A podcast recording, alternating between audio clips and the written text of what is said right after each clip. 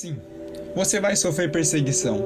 Sim, você vai sofrer afrontas, calúnias, e isso é bíblico. Isso é o evangelho de Cristo. Mas olhar para trás simplesmente vai nos tornar indignos do reino de Deus. Precisamos falar sobre perseguições no evangelho de Cristo. Sim, o Evangelho de Cristo é cercado e rodeado de testemunhos sobre perseguições e vitória nas perseguições. O apóstolo Paulo escreve em 2 Timóteo, no capítulo 3, para o jovem chamado Timóteo, ao qual leva o nome essa carta. Ele chama Timóteo para o ministério, mas ele simplesmente é claro com Timóteo daquilo que Timóteo iria passar.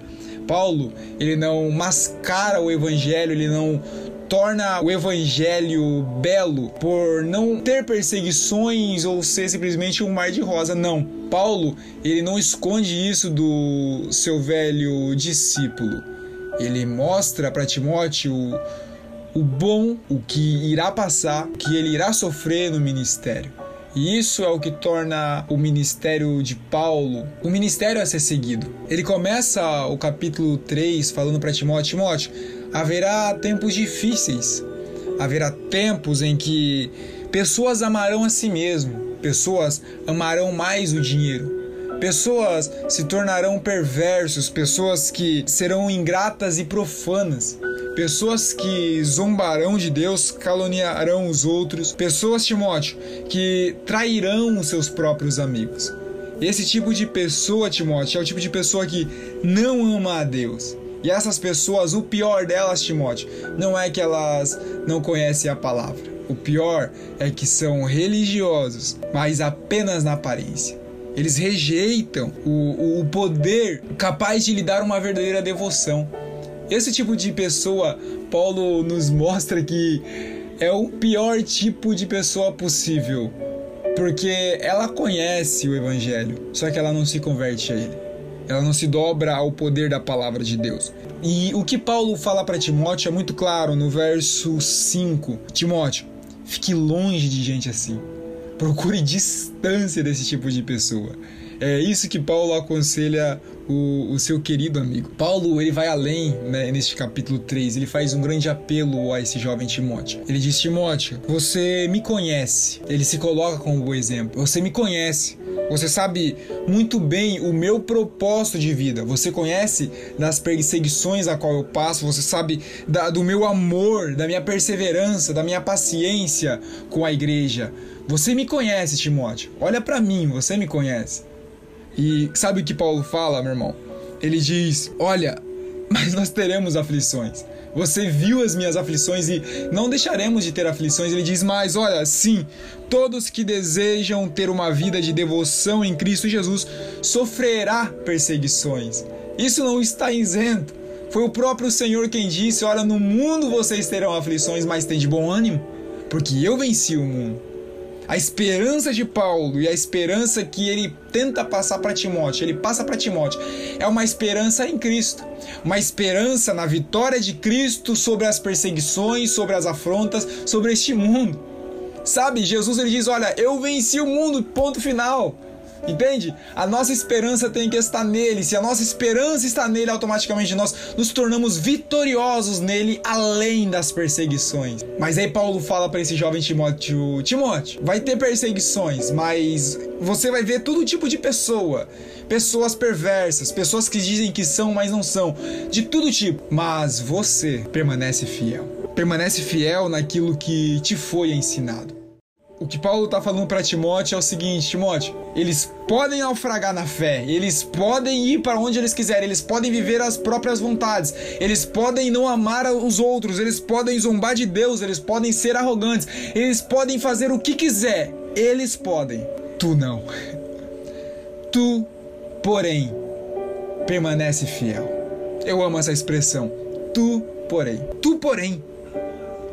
Sabe, ele diz, ó, eles podem. Tu, Porém, eles vão fazer tudo isso. Você, você não. Você foi chamado para ser diferente. Você foi chamado para ser o exemplo na fé para os outros. Você foi chamado, Timóteo, para viver a, os planos genuínos de Cristo. Você foi chamado para viver o exemplo, como e Paulo mesmo diz para a igreja de Coríntios: olha, sede meus imitadores, porque eu sou o imitador de Cristo. Paulo ele se coloca à frente, ele diz: olha, querem imitar Cristo? Vocês não estão vendo a Cristo? Beleza, então olha para mim, eu sou o imitador dele. E é isso que ele passa para Timóteo: Timóteo, olhe para o meu ministério, se torne como eu sou parecido com Cristo. Não que Paulo não tinha falhas, não que Paulo não tinha erros, porque tinha, mas ele no ministério ele olha para Timóteo e diz: Timóteo, você está em busca de viver o sucesso na fé. Aqui que eu olho o sucesso ministerial. Não é dinheiro, como muitos pensam, o sucesso ministerial pregar em grandes congressos, em grandes conferências, não Sucesso na fé é você viver a plenitude daquilo que Cristo tem preparado para a sua vida. E ele passa isso para Timóteo: Timóteo, eles podem. Você permanece fiel naquilo que te foi ensinado. Permanece fiel. E aí ele vai terminar esse capítulo dizendo: Olha, toda a escritura é inspirada por Deus e útil para ensinar naquilo que for verdadeiro e para fazer perceber o que não está em ordem em nossa vida ela nos corrige quando erramos e nos ensina a fazer o que é certo. Deus a usa para preparar, capacitar o seu povo para toda a boa obra. Essa é a Escritura. Paulo diz: permanece fiel naquilo que te foi ensinado. Permanece fiel às Escrituras, porque as Escrituras são genuínas, as Escrituras são as, as palavras de Deus nos ensinando. A palavra de Deus é por onde Deus prepara o povo para a boa obra. É através da palavra que Deus me prepara, te prepara para evangelizar o mundo. Falamos sobre avivamento no devocional passado, eu vou deixar linkado aqui para você. Precisamos falar sobre avivamento? Precisamos, mas para que haja o um avivamento, nós precisamos entender a plenitude da palavra de Deus. Jesus diz que aquele que não conhece as Escrituras não conhece o poder de Deus, aquele que não conhece as Escrituras não conhece o Filho de Deus. É Jesus quem fala. A plenitude da palavra de Deus. E é isso o que mantém o crente firmado. É isso o que mantém o crente firme no momento de perseguição. O chamado não é para os fracos. O chamado é para aqueles que reconhecem a força do poder de Cristo em suas vidas. E é isso que eu quero falar para você sabe? Você pode não ter exemplos. Nós podemos olhar para as pessoas e, e, podemos fazer duas coisas. Ou eu olho para o erro de pastores, evangelistas e lideranças e eu fracasso na fé porque eles não são exemplo, ou eu me torno como Paulo pede para Timóteo, se tornar o exemplo. Não tem pastores exemplo? Se torne o exemplo. Não tem pessoas que vivem a plenitude da palavra? Viva a plenitude da palavra, sabe? O mundo, essa geração de, de cristãos, só irá mudar quando nós reconhecermos que precisamos de referências.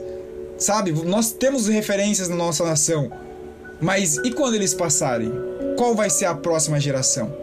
Meu irmão, eu não quero que um filho meu tenha como referência um TikToker, como referência a alguém que está falando para você aqui no YouTube. Não. Eu quero que ele tenha referência a alguém que viveu a plenitude da palavra de Deus, alguém que viveu o poder intenso da palavra de Deus, o poder que Jesus disse sobre Marcos lá, sim, em meu nome vocês pregarão, em meu nome vocês profetizarão, em meu nome vocês farão coisas maiores do que eu fiz. Esse é o tipo de exemplo que eu quero para a minha geração e para a geração futura. Mas para isso, sabe, a palavra ministrou o meu coração. Olha, quer que a geração viva isso? Então seja um exemplo. Viva a palavra palavra, estude a palavra, medite nela. E é isso que Paulo fala para Timóteo. Timóteo, eles podem, você não. E é isso que eu falo para você, meu irmão. Os outros podem fazer o que quiser da sua vida. Eles podem viver a vida dupla que eles quiserem. Mas eu não posso, você não pode. O nosso chamado é além. O chamado de Cristo para as nossas vidas é além. É além deste mundo. O reino de Deus não é o nível raso em que nós estamos vivendo. O reino de Deus é muito mais profundo. Mas por que, nós não vivemos o profundo do reino de Deus? Porque nós ainda não estamos capacitados através da palavra. Nós não estamos buscando mergulhar neste rio profundo, que é a palavra de Deus. Fique com essa palavra, neste devocional. Você pode olhar para os erros das outras pessoas, mas lembre-se, eles podem, você não.